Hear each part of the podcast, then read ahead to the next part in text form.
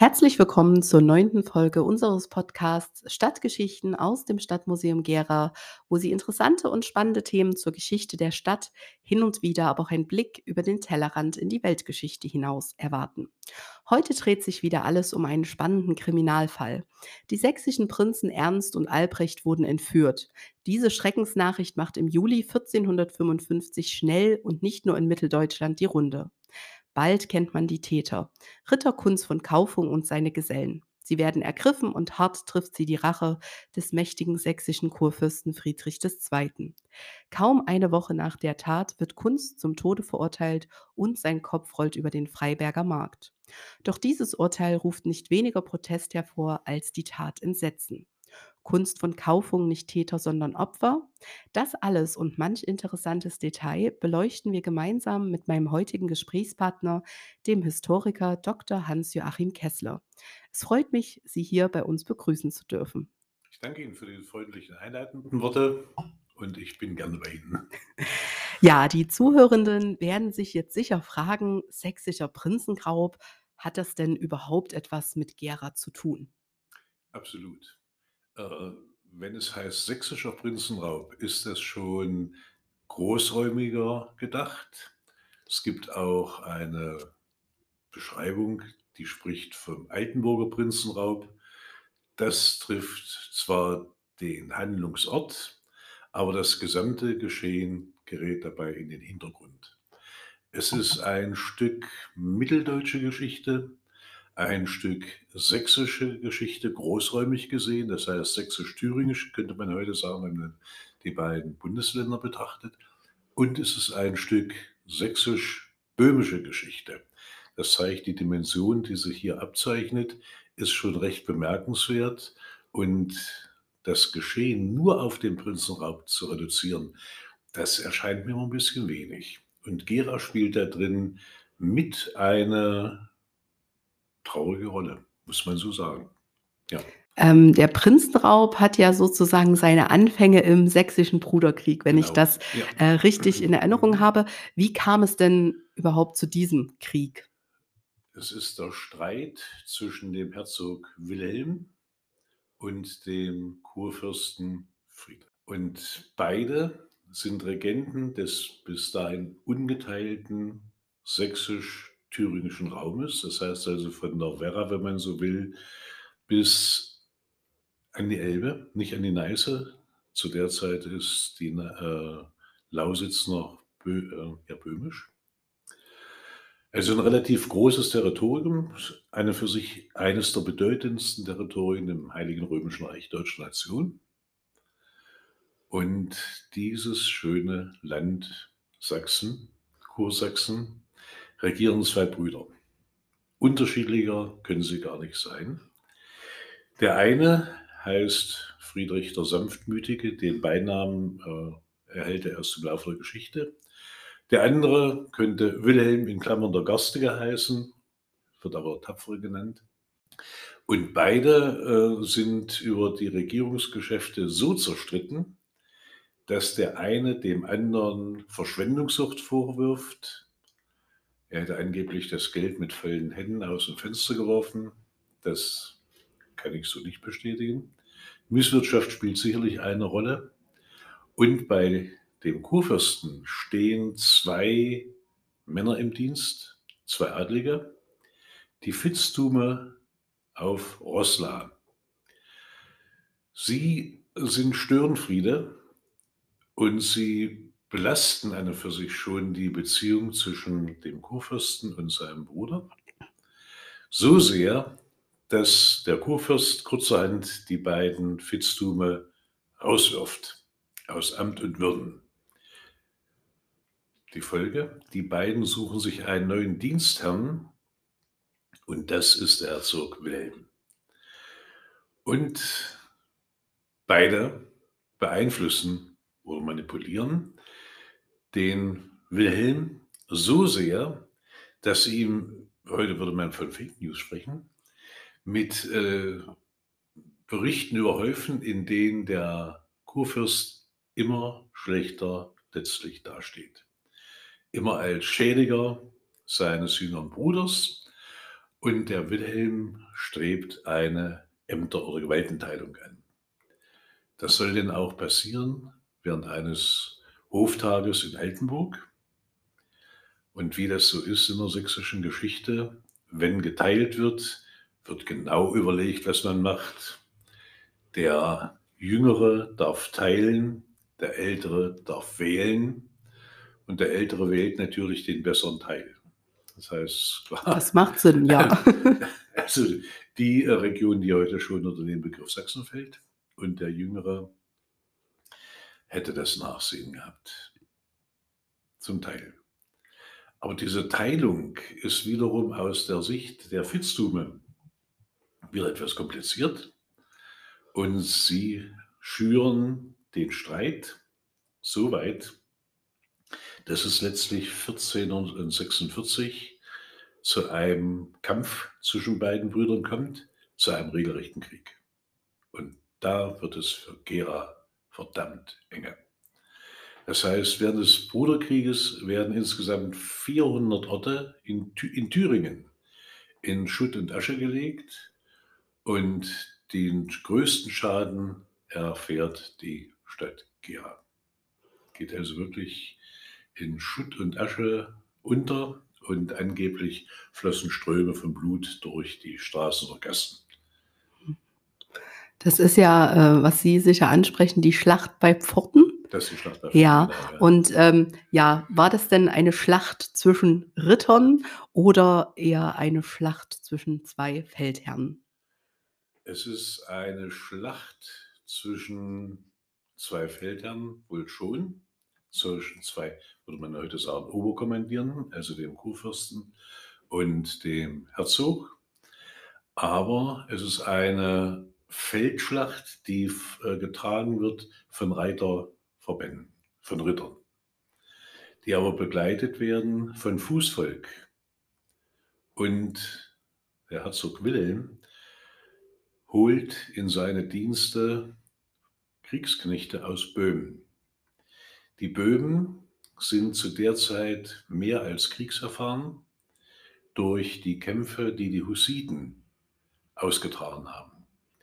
Das heißt, die hussitischen Heere sind vorrangig Heere, die von Fußtruppen geprägt sind, auch von Reiterei. Aber das Besondere daran ist, die Hussiten führen Kampfwagen mit sich. Und der Begriff Wagenburg, den wir heute oftmals noch im übertragenen Sinne verwenden, der stammt aus dieser Zeit. Die Hussiten haben praktisch den Kampf mit der Wagenburg äh, die Militärtechnik massiv eingeführt. Man kann also mit einem Tross mit 20, 30 Wagen wohl eine Wagenburg bauen. Es sind mindestens in der äh, Größe 300 Leute zu Fuß oder auf den Wagen, rechnen pro Wagen vielleicht 10 Mann. Die Wagen sind ausgestattet mit allem, was man sich an Kriegsgeräten vorstellen kann, einschließlich Artillerie, kleine Terrasbüchsen. Und in dem Moment, wenn es zum Feindkontakt kommt, dann wird blitzartig aus einer Linie ein Kreis gebaut und aus dem Kreis heraus wird entweder verteidigt oder noch besser angegriffen. Und das kann man zum Teil ja auch bei Fahrten mit annehmen. Fußvolk, Wagenburg, Artillerie, schwere Artillerie, also Steinbüchsen schon, ist nicht ganz ungefährlich, auch für diejenigen, die schießen. Und auf der anderen Seite Reiter beim Kurfürsten. Und zwar auf der einen Seite sammelt der Herzog in der Nähe von Ranis in der Ollersenke insgesamt 3921 Reiter mit insgesamt 4062 Pferden und 2640 Fußknechte mit insgesamt 300 vierspännigen Kampfwagen. Gesammelt wird in der Ollersenke und der Herzog Wilhelm kann das äh, große Aufgebot nicht ähm, aus der Portemonnaie-Kasse bezahlen, sondern er verpfändet die Orte und Burgen Weida, Arnsaug, Neustadt an der Orla, Hernies, Pösneck, Triptis und Auma. Die Kriegskosten, die die Böhmen dem Herzog auferlegen, betragen 242.093 Gulden. Der Kurfürst hat ein ähnlich großes Heer, aber der Herzog führt noch einmal eigene Verbände mit, und zwar 1611 Reiter, 2230 Fußknechte und 31 Wagen, darunter sind fünf Büchsenwagen mit Feldgeschützen. Außerdem gehören zehn Kellerwagen dazu. Das sind die Wagen, auf denen Bier und Wein transportiert wird. 13 Küchenwagen und selbst ein Kanzleiwagen und ein Trompeterwagen begleitet den Herzog. Dazu kommt noch ein Schmiedewagen für nötige Reparaturarbeiten und extra erwähnt werden 16 Büchsenschützen, Artilleristen, Trompeter und Pfeifer. Das geht so weit, dass der Herzog zum Schluss, um die Kosten aufzubringen, seine Hofkleidung verkaufen muss. Das ist insofern interessant, dass die Hofkleidung ja erstmal von sehr edlem Stoff gewesen ist, aber auf der Kleidung sind Schellen. Die mhm. kennt man von den Narrenkämmen heute noch. Mhm. Und ein berühmtes Spielwertzeichen ist die Schelle. Das sind unsere Knöpfe. Aus der Schelle entwickelt sich der Knopf und der Ausdruck, um seine um Knöpfe zu spielen, der hat dort praktisch seinen Ursprung. Also man wird immer wieder an den Bruderkrieg erinnert, wo es allerdings mehr als um Knöpfe ging. Ja, okay. Und ähm, Sie haben ja schon gesagt, wer an der Schlacht beteiligt war, ähm, hat auch Kunz von Kaufungen an äh, diesem Bruderkrieg schon teilgenommen. Genau, der ist, ist vielleicht zur Person von Kunz. Es wird immer bezeichnet, äh, genannt, er wäre ein Ritter. Das stimmt schon mal nicht. Der Kunz ist ein freier Edelknecht, der den Ritterschlag wohl nicht bekommen hat. Das ist eigentlich unerheblich, weil zu der Zeit der Ritter als solcher zwar noch militärisch eine bestimmte Rolle spielt, aber er wird allmählich von zwei äh, militärischen Gruppierungen verdrängt. Vom Fußvolk, das in leichter äh, Tracht kämpft, in leichter Kleidung, und auch von der Artillerie.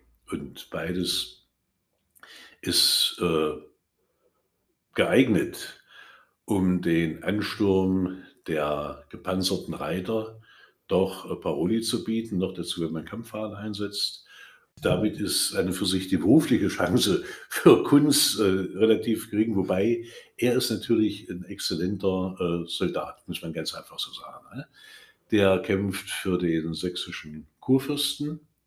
Er ist zeitweise Vogt auf der Burg Altenburg. Ich will das mal äh, einfach Ausdruck nennen, Vogt ist ein besserer Hausmeister.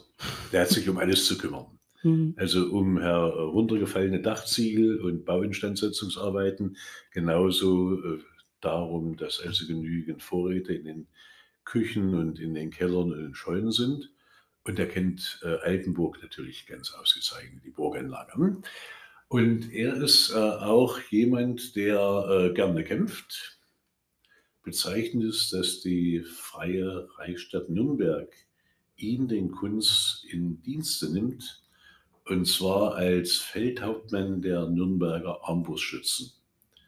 Und da wir uns, was das Thema Bruderkrieg äh, angeht, ja auch im militärischen Bereich bewegen, ist das hier ein ganz äh, interessanter Aspekt. Die Armbrustschützen stellen eine, würde man heute sagen, Eliteeinheit oder Spezialeinheit dar. Ein guter Armbrustschütze kann mindestens fünf bis sechs Schuss mit der Armbrust in der Minute abgeben. Eine Kriegsarmbrust schießt um die 200 bis 300 Meter tödlich und hat einen Vorteil, die Armbrust ist geräuschlos. Und wer solche Truppe kommandiert, der ist schon eine Stütze für seinen Dienst dann, in dem Fall die äh, Reichsstadt Nürnberg. Und im Umkehrschluss, die Nürnberger nämlich irgendwelche dahergelaufenen Haderlumpen, sondern die haben genau gewusst, wir nehmen den Kunst, der hat Erfahrung und mit dem können wir auch äh, durchaus einen kleinen Krieg führen, einen Streit führen. Das ist das eine. Der Beiname Raubritter, Ritter schon in Frage stellt und Raubritter, da muss ich sagen, das ist ein Schimpfwort, das an der Geschichte eigentlich vorbeigeht. Äh, ich glaube wohl, der Begriff Raubritter kommt im 19. Jahrhundert aus bürgerlicher Sicht vor allen Dingen auf und hält Einzug in das Bewusstsein, in die Literatur, weil der Raubritter nie ein Raubritter war. Bis 1495 nicht. Da war er ein ehrsamer Ritter, der nichts weiter gemacht hat, als sein Standesrecht genutzt. Denn er ist der Einzige in der feudalen Gesellschaftsstruktur, der das Federrecht für sich in Anspruch nehmen kann. Federrecht heißt eigentlich Feida, hassen, das Recht zum Hass. Und das bedeutet, dass jeder freie Ritter, Bürger eher weniger, das Recht hat, wenn er beleidigt, ihm wehgetan oder ihm Unrecht getan wird, dem, der das Ganze verursacht hat, in gleicher Weise zu begegnen. Voraussetzung, man schreibt seinem Widerpart ein Briefchen, den sogenannten Fehdebrief.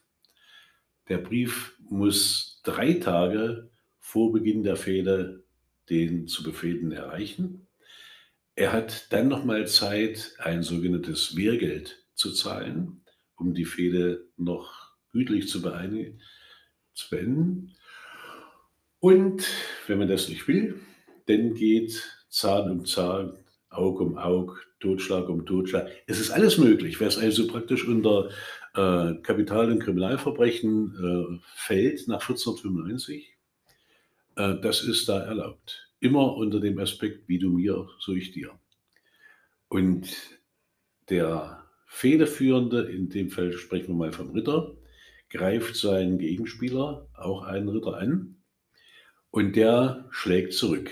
Aber nicht nur den äh, Fehdeführer, sondern auch die Leute, die zu dem Fehdeführer gehören.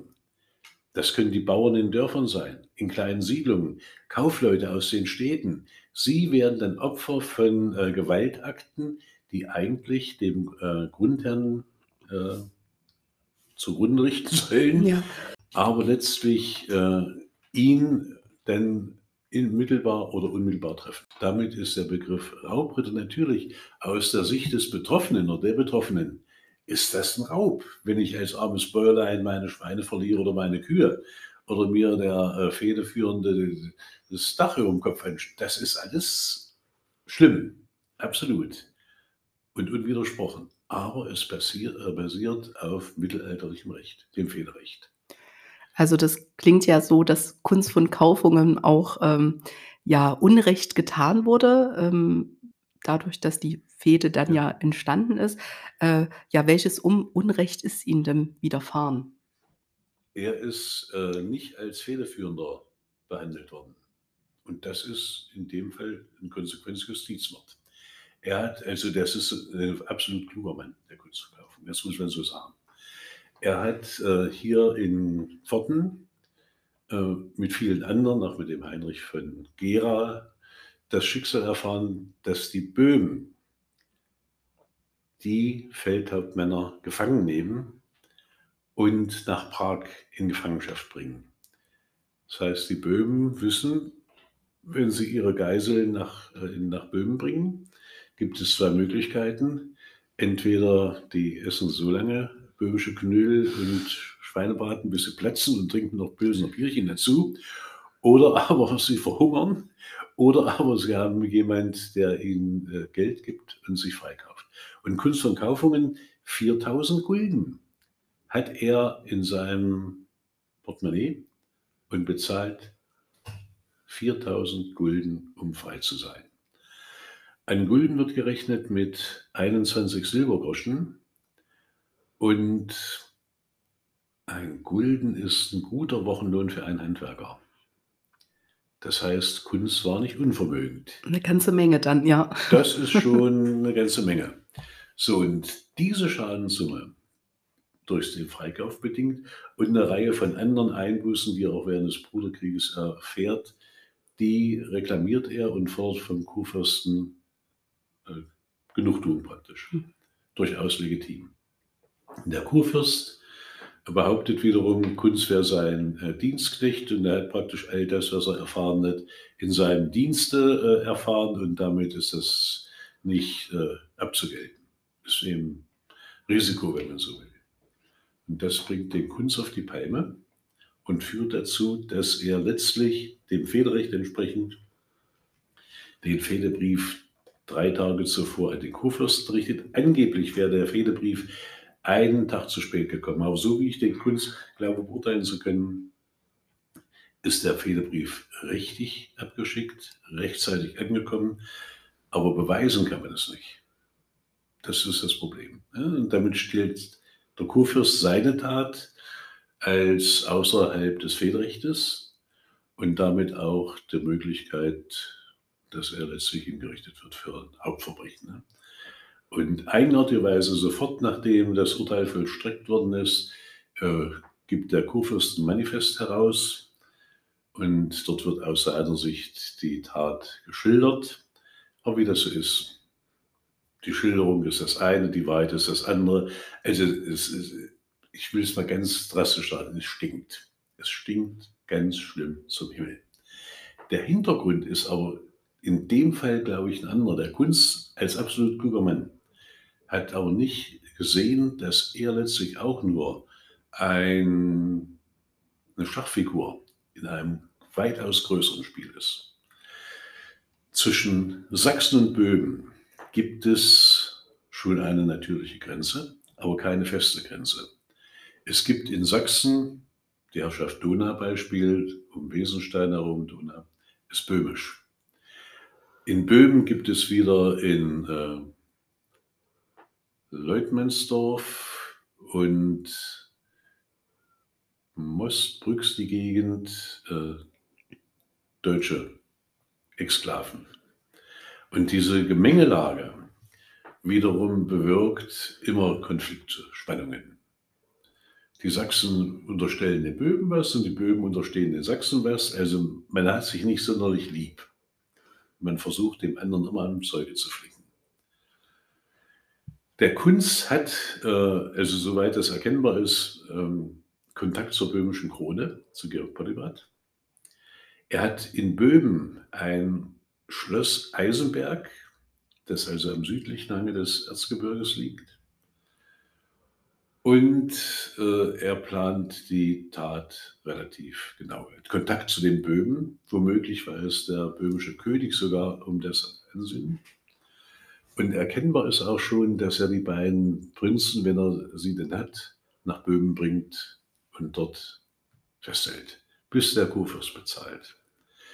Unter dem Schutz des böhmischen Königs, ganz klar. Aber der böhmische König hat mit dem Kunz und den beiden geraubten Prinzen weitaus größeres Faustpfand. Der kann jetzt dem sächsischen Kurfürsten an die Gurgel sagen, mein lieber Freund, also so nicht und mit uns schon gleich gar nicht. Und die Verhältnisse zwischen Sachsen und Böhmen sind ja durch die Hussitenkriege schon immens belastet gewesen. Also das ist so der Hintergrund, wo ich sagen muss, das spielt auf einer Ebene, die der Kunst mit Sicherheit so in der Tiefe gar nicht durchschaut hat.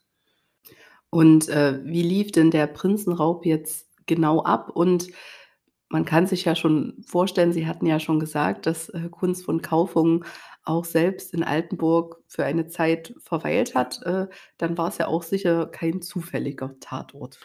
Äh, zufällig insofern, dass der Kurfürst noch ein, finde ich, überhaupt der letzte Vertreter jener äh, äh, Adelsformation ist, die aus dem Sattel regiert. Das ist ein gängiger Begriff, das Regieren aus dem Sattel. Das heißt, es gibt in dieser Zeit die Praxis, dass der Kurfürst in Sachsen sein Leben lang im Sattel sitzt und kreuz und quer und hin und her reist. Für Sachsen sind insgesamt 86 Aufenthaltsorte grob äh, bekannt. Ist immer von Werra bis an die Elbe, wo der Kurfürst sich aufhält. getreu nach der Devise, wo der Kurfürst ist, wird das getan, was er sagt.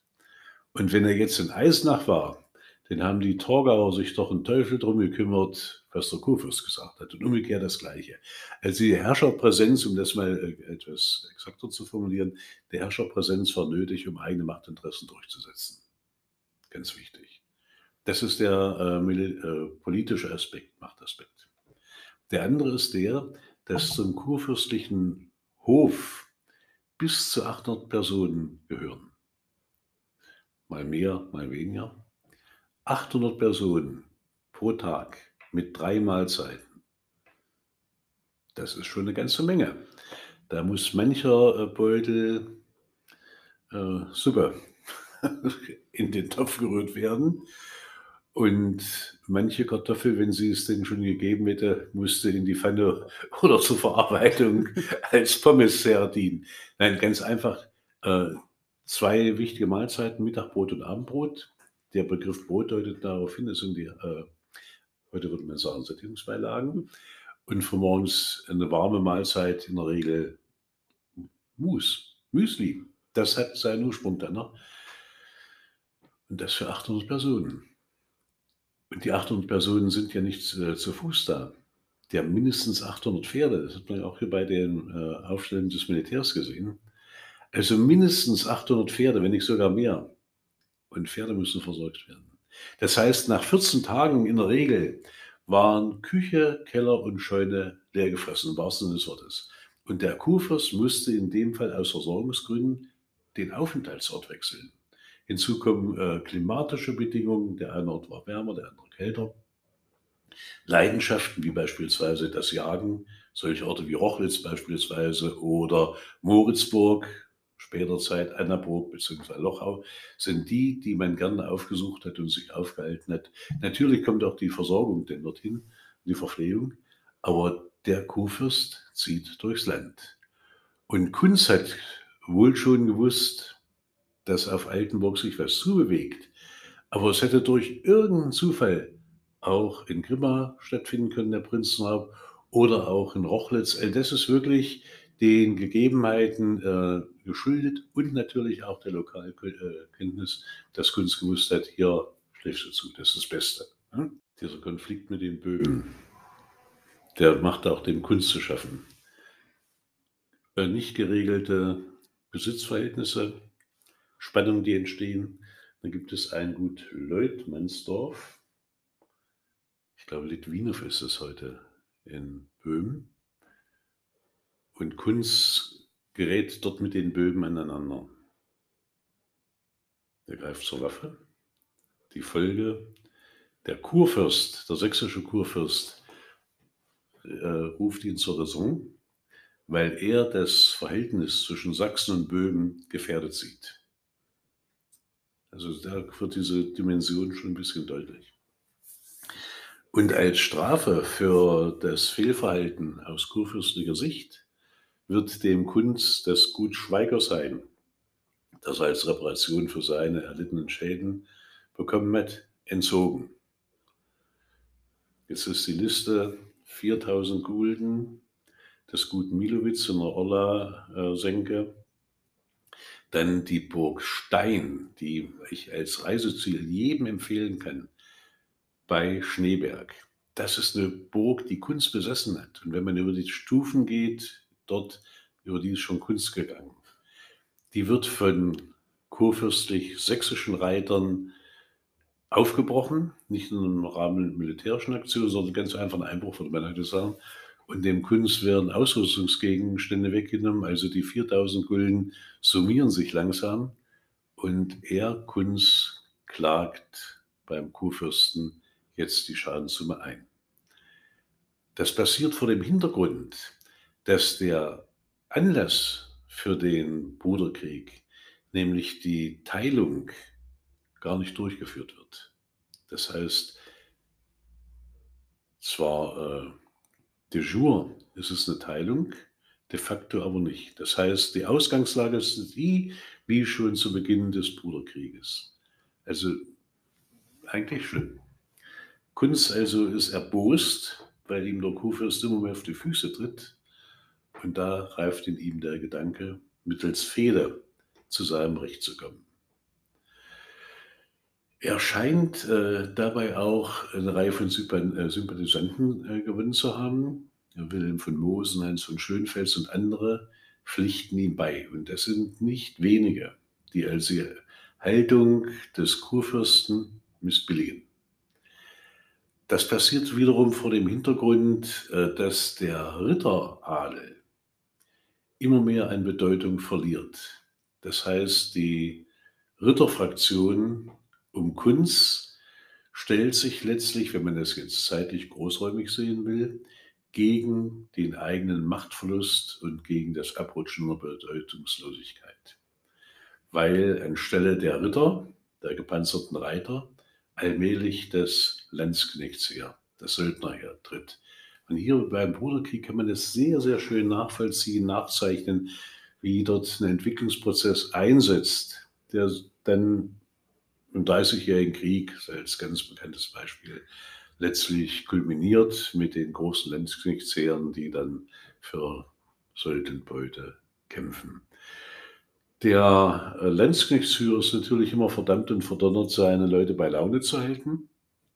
Und er muss dafür sorgen, dass ein Kriegsknecht pro Tag zwei Brote bekommt, entsprechend Fleisch und genügend Bier. Das ist direkt verhandelt wird äh, um den Dienst per Handschlag, nicht mit einer Berufungsurkunde. Und wenn das, was dem Landsknecht am ersten Tage zusteht, nicht erfüllt werden kann, muss er am zweiten Tage das Doppelte bekommen. Und wenn es am dritten Tag noch nicht da ist, kann er gehen, es ist frei und ledig. Aber der Landsknecht kämpft also nicht bloß äh, um seine leiblichen äh, Bedürfnisse, sondern kämpft natürlich um Beute. Ja, das ist ganz klar. Landsknechte sind äh, Beute besessen, werden nach einer Beute beteiligt. Und es kommt zu äh, Kuriositäten, die in dieser Zeit auch äh, allmählich Raum greifen. Der Landsknecht, wenn er Beute macht, bei Bekleidung beispielsweise, äh, zieht ein Hemd, was er erbeutet hat, an, über die schon bestehende Kleidung, hat noch ein zweites, drittes Hemd, alles übereinander. Hauptsache weg vom Schlachtfeld. Und jetzt passiert, dass während der Auseinandersetzungen die mühsam erbeuteten Kleidungsstücke Schlitze bekommen. Am Arm, am Bein, wie auch immer. Und dann kommt in der Mode der Puffarm auf mit den Schlitzungen. Das ist ein, heute okay, würde man sagen, ja. Military Look. Ja. Das kommt aus der Lenzknechtsmode. Mhm. Man braucht, um seine Bedürfnisse zu befriedigen, Gewalt. Das Federrecht. Kunst. Er hat im Kreis seines Umfeldes eine Reihe von Leuten, die also ähnlich sehen und denken wie er, ohne aber zu wissen, was eigentlich auf dem großen äh, Schachbrett der Geschichte passiert. Kunz jammert, seine Mitstreiter bedauern ihn und allmählich reift der Plan, dem Kurfürsten das Liebste zu nehmen, seine beiden Söhne. Es wird geplant, nach Möglichkeit in Altenburg. Kunz kennt sich aus. Der Ort hat den Vorzug, nicht gar zu weit von der böhmischen Grenze entfernt zu sein. Als Rückzugsorte oder Sammlungsorte werden die Burg Korn gesehen. Das ist die Burg seiner Frau, Frau Skunz. Als möglicher Versammlungspunkt wird eine kleine Mutte, eine Turmhügelburg im heutigen Streitfeld bei Vorburg gesehen. Und das Problem ist ganz einfach, man muss nach Möglichkeit ungesehen sich dem Tatort nähern. Und da sind die Orte ganz günstig. Das heißt, Korn und der Streitfeld als Sammlungsort und von da aus ja, halbe, dreiviertel Stunde Reitzeit nach Altenburg. Mit 20, 25, 30 Leuten. Das sind natürlich schon viel. Und wenn man das vom Dorf aus sieht und bei der Neigung zur Neugierde und zur Klatschsucht Was sich ja bis heute nicht welche, geändert ja. hat, ja. Das könnte gefährlich werden. Also kurzum, unentdeckt relativ rasch nach Ja. Und in Altenburg bietet sich an, das Schloss von der äh, finstersten Seite anzugreifen, das heißt von der Nordseite. Und Kunz hat deshalb extra in der Nähe von Pinich Strickleitern anfertigen lassen, sogenannte Garleiter, die an ihrem Anfang einen Überwurfhaken haben, den man bequem über die Mauer hängen kann und damit ohne große Gefahr in das Schloss einsteigen kann. Und das passiert, nachdem der Fehdebrief geschrieben ist, die Vorbereitungen soweit gedient sind, erkennbar schon der Fluchtweg ist. Kunz schreibt nämlich an die Bürgermeister von Chemnitz und Zwickau, dass sie doch bitte, wenn äh, im Land Unruhe ist, Sturm geschlagen wird, stille stehen mögen. Das heißt, in dem Moment, wenn eine Untat oder irgendeine Gefahr besteht, wird über das Läuten der Glocken alarmiert. Das geht schneller wie mit dem Boten zu informieren, hat fast die gleiche Wirkung wie ein Handy heute, also Schallgeschwindigkeit. Und in dem Moment, wenn Sturm geschlagen wird, dann muss jeder Wehrfähige zu den Waffen greifen und helfen. Und zwischen Chemnitz und Zwickau gibt es Wege, sogenannte böhmische Pfade oder Steige. Und die Fluchtrichtung ist erkennbar. Bevor die Tat überhaupt äh, passiert, heißt dann, ah, der will äh, zwischen Zwickau und Chemnitz irgendwo in Richtung Süden. Das spricht also auch für sein wirklich äh, sehr gezieltes, planvolles äh, Vorgehen. Die Fluchtrichtung ist klar, die Angriffsrichtung ist auch klar. Es kommt also zum Einstieg in das Schloss oder Burg und die Entführung der beiden Knaben. Da wird erzählt, die würden über die Strickleiter aus dem Schloss gebracht werden. Eine tolle Geschichte. Ein 10- und 12-jähriger Junge aus dem Bett gerissen, womöglich total verängstigt, auf dem Arm eines äh, harnisch bewährten Ritters auf einer Strickleiter die Mauer runtersteigen. Das möchte ich nicht machen. Weder als Prinz noch als Prinzenräuber. Das ist eine sehr wackelige Angelegenheit und noch dazu mitten in der Nacht. Das heißt, die Vermutung liegt nahe, und es wird auch so beschrieben, dass Kunst bei der Vorbereitung der Tat sogar hölzerne Anlegeleitern, normale Steigleitern, im Schlosshof an die Fenster äh, hat anbringen lassen, anlegen lassen, aus denen er mit den geraubten Prinzen oder entführten Prinzen aussteigt. Und dann über den Schlosshof, wenn man das Schloss kennt, weiß man Torhaus, äh, Torturm, Torhaus und ab in die Ferne in Richtung Böhmen. Die Tat geschieht nachts und Böhmen ist für einen äh, geübten Reiter doch eine relativ große Entfernung, mehr als 50, 60 Kilometer bis zur böhmischen Grenze. Also man muss wirklich im äh, Geschwindgalopp geritten sein, immer der Reiter und den entführten Knaben auf dem Pferd mit. Der wird nicht selbstständig aufs Pferd gesetzt, also den hat man bei sich. Und jetzt geht es ab Richtung Böhmen. Interessant dabei, die Gruppe der Prinzenräuber mit Mosen und Kaufungen teilt sich, trennt sich. Eine äh, Kunst von Kaufungen reitet über in Richtung Kloster Grünhain und äh, Mosen mit seinen Männern reitet über Hartenstein. Also keine allzu große äh, äh, Differenz zwischen beiden Fluchtwegen. Aber das muss schon im August noch dazu sehr anstrengend gewesen sein. Irgendwann am Nachmittag ist Schluss. Das heißt also, der Junge fängt an zu schreien. er hat Durst und Hunger.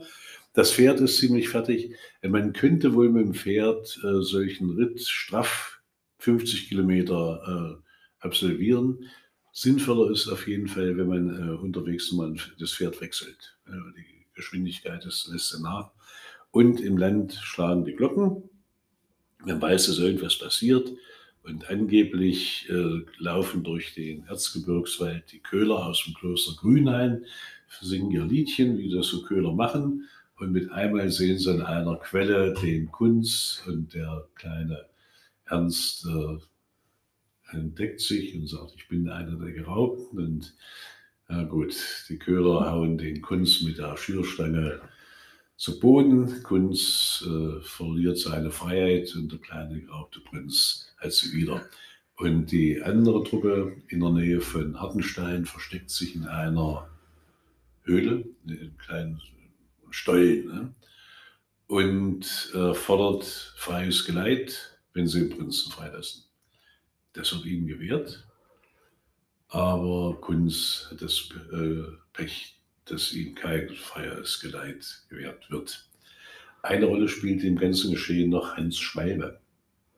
Das ist der Koch, der in Altenburg im Schloss als Spion äh, installiert wird und der Koch schreibt seinem Herrn, dem Kunst, also genau, wann der Kurfürst außerhalb des Schlosses ist. Und dann ist interessant, äh, ein Koch, der lesen und schreiben kann, in der Zeit schwierig. Auch so Alphabetisiert ja. ein Großteil der männlichen Bewohner der Städte auf jeden Fall, ja. Äh, das ausgerechnet Koch, eine sehr schöne Handschrift übrigens, hm. äh, schreiben kann, weiß ich nicht. Also ich nehme an, dass aus dem engeren Umkreis des Kunst als Kanzlist weiß der Teufel. Hm. So, und der wird natürlich auch gefangen gesetzt und Kunz wird in Freiburg auf dem Markt hingerichtet. Der Hans Schwalbe als Spion wird in Zwickau wohl auf dem Markt gevierteilt. Das ist für Landesrat eine angemessene äh, Strafe. Also so äh, geht das Geschehen letztlich aus. Und zum Schluss bleibt eins, alles so wie es war, mit zwei Ausnahmen. Die erste, Georg Polypat auf eine friedliche Beziehung zwischen Sachsen und Böhmen bedacht, verheiratet seine Tochter mit einem Sohn des Kurfürsten. Sachsen hat wenig Schaden durch den Bruderkrieg erlitten. Thüringen fiel, ich sagte die 400 Dörfer. Und als Sühne für diesen Schaden, den Thüringen unter Herzog Wilhelm erlitten hat, entsteht in der Nähe von Jena eine Kirche. Die Kirche von 14 Heiligen. Das sind die 14 Nothelfer. Und damit hat der Herzog Wilhelm seinen Seelenfrieden wieder erlangt. Ja, dann vielen Dank für Ihre Ausführungen. Das war die neunte Folge unseres Podcasts Stadtgeschichten aus dem Stadtmuseum Gera. Wir hoffen natürlich, dass Sie auch das nächste Mal wieder einschalten werden. In der nächsten Folge reisen wir zunächst in das Jahr 1874. Bauarbeiter entdeckten in diesem Jahr bei der Entnahme von Baumaterial in der heutigen Fortener Straße die sogenannte Lindenthaler Hyänenhöhle. In dieser fanden sich neben einer Großzahl von Tierknochen, unter anderem von Mammut und Wollnashorn, auch Feuersteingeräte, deren Alter auf 60.000 bis 40.000 Jahre geschätzt wird. Gemeinsam mit dem Museumspädagogen des Naturkundemuseums, Herrn Frank Roda, begeben wir uns dann auf eine Zeitreise in die früheste Epoche der Menschheitsgeschichte, die Steinzeit. Bis dahin und auf Wiederhören.